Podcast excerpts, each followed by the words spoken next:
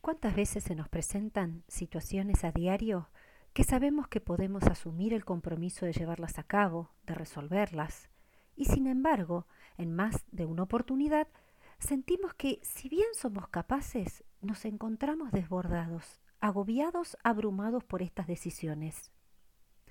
Aunque no nos demos cuenta, esto se debe a nuestra autoexigencia. Si bien el concepto de autoexigencia tiene socialmente una connotación muy positiva, quizá como garantía de los mejores resultados, en algunos momentos nuestra propia exigencia nos puede abrumar cuando al asumir nuevas metas no nos tenemos en cuenta a nosotros mismos. Soy Majo Gandini, coach ontológico profesional, y hoy en cápsulas de coaching repensamos, reflexionamos y desafiamos nuestra autoexigencia.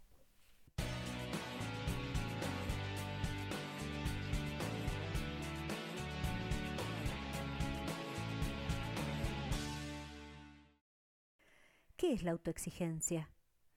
Es una característica de algunas personas que se exigen mucho a sí mismas. ¿Por qué? Porque siempre buscamos lo mejor y es una forma de brindar nuestro máximo rendimiento. Sin embargo, Dependiendo de la intensidad de la autoexigencia, a veces nos esforzamos de manera desmedida, otras no nos conforma nunca el proceso o el resultado porque creemos que siempre hay algo para corregir o mejorar. Además, otras veces hasta dilatamos o postergamos actividades y proyectos esperando el mejor momento para llevarlas a cabo, lo cual sabemos que nunca llega. ¿Para qué nos autoexigimos? Desde nuestra exigencia, nosotros nos proponemos cumplir una meta. Sabemos que contamos con la capacidad para lograrlo y que como todo en la vida, vamos a ir ajustando nuestros tiempos para poder concretar y llegar a este objetivo. El tema es que la decisión de asumir un compromiso, un proyecto, una responsabilidad, no depende solamente de nuestra capacidad, sino de poder situarnos dentro de nuestro contexto real. No somos solamente nuestra capacidad, sino también somos el conjunto de decisiones que hemos tomado en nuestra vida, entre ellas muchas otras responsabilidades, compromisos y proyectos. Norberto Levi, en su libro La sabiduría de las emociones, plantea la siguiente metáfora que nos puede aportar mayor claridad. Nosotros somos como un jinete que quiere llegar hasta una colina que le atrae y que se encuentra a unos kilómetros de distancia. Se siente tan atraído por esa meta que deja de percibir a su caballo, es decir, nosotros mismos dentro del contexto cotidiano.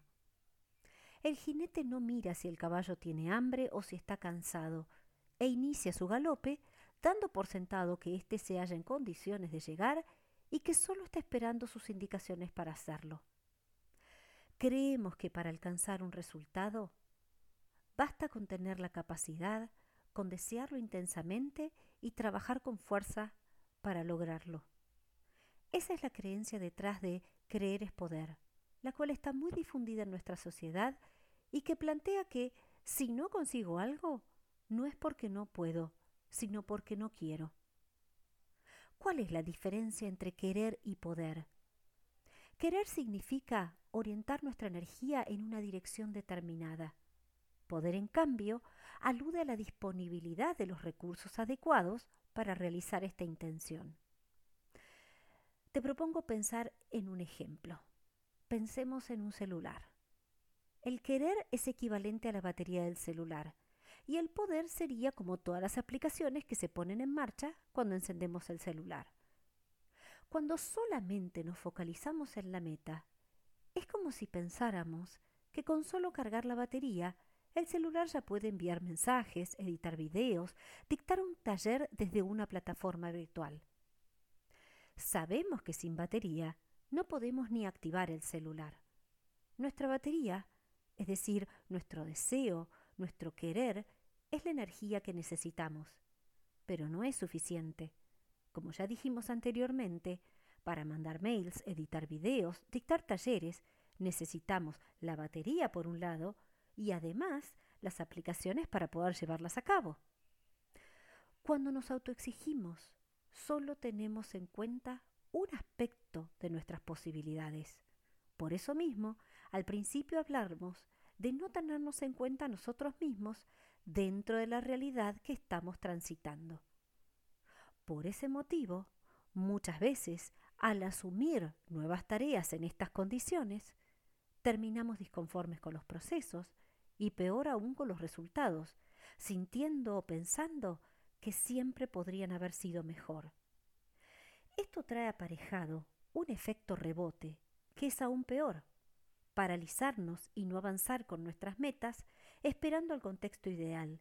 Es decir, no importa si la batería está cargada y lista, sigo buscando la aplicación ideal en el tiempo ideal para llevar a cabo alguna actividad o proyecto, lo cual nunca llega, y así quedamos estancados. ¿Cuántas actividades o proyectos quedaron inconclusos, arrumbados o peor aún, ni nos animamos a empezar esperando ese momento ideal? Tres conceptos que pueden ayudarte a salir de esta situación. Número uno, análisis por análisis es parálisis. Sobre tratar todos los temas en nuestra cabeza termina por paralizarnos y estancarnos. Es necesario dejar de buscar la perfección y accionar. Número 2. Lo ideal es enemigo de lo posible. Sabemos que los escenarios ideales no existen, pero sí existen los escenarios imperfectos y posibles. Animarnos a dar este primer paso es fundamental porque si bien no nos lleva directamente a la meta, es clave porque nos saca del estancamiento donde estamos en este momento. Número 3. Diferenciar entre la excelencia y la exigencia. Para mí es una de las claves que más me ayuda. Cuando nos posicionamos desde la exigencia, estamos siempre en búsqueda de la perfección y el control de todo, lo cual sabemos que es solo una ilusión, porque ninguno de los dos es posible. Cuando nos posicionamos desde la excelencia, implica brindar nuestro ciento por ciento, es decir, lo mejor que puedo hacer en este momento, en esta situación, en este contexto, es decir, siendo la mejor versión de mí mismo en este momento. Te pongo como ejemplo este podcast. Definitivamente no es el episodio perfecto. Aun si lo revisara a diario, siempre podría mejorarlo, y buscando la perfección nunca saldría al aire. Pero lo importante no es la perfección, sino mi foco, en este caso, ayudar a otros autoexigentes a repensarse, reflexionar y desafiarse. Distinguir cuando nuestra exigencia nos potencia y cuando nos limita, nos estanca y nos paraliza. Porque cuando podemos darnos cuenta si los obstáculos están fuera o dentro de nosotros, podemos tomar decisiones desde nuestra integridad y no solo desde un aspecto de nosotros mismos. De esta manera, vamos a empezar a animarnos y avanzar en esas actividades, proyectos o lo que está limitado por nuestra propia autoexigencia. Como siempre, de todo corazón, espero que esta cápsula de coaching te ayude te inspire a conocerte más y verte desde otra perspectiva, te dé herramientas o simplemente te haya acompañado un rato. Gracias por escuchar y estar vos acompañándome a mí también. Hasta el próximo episodio.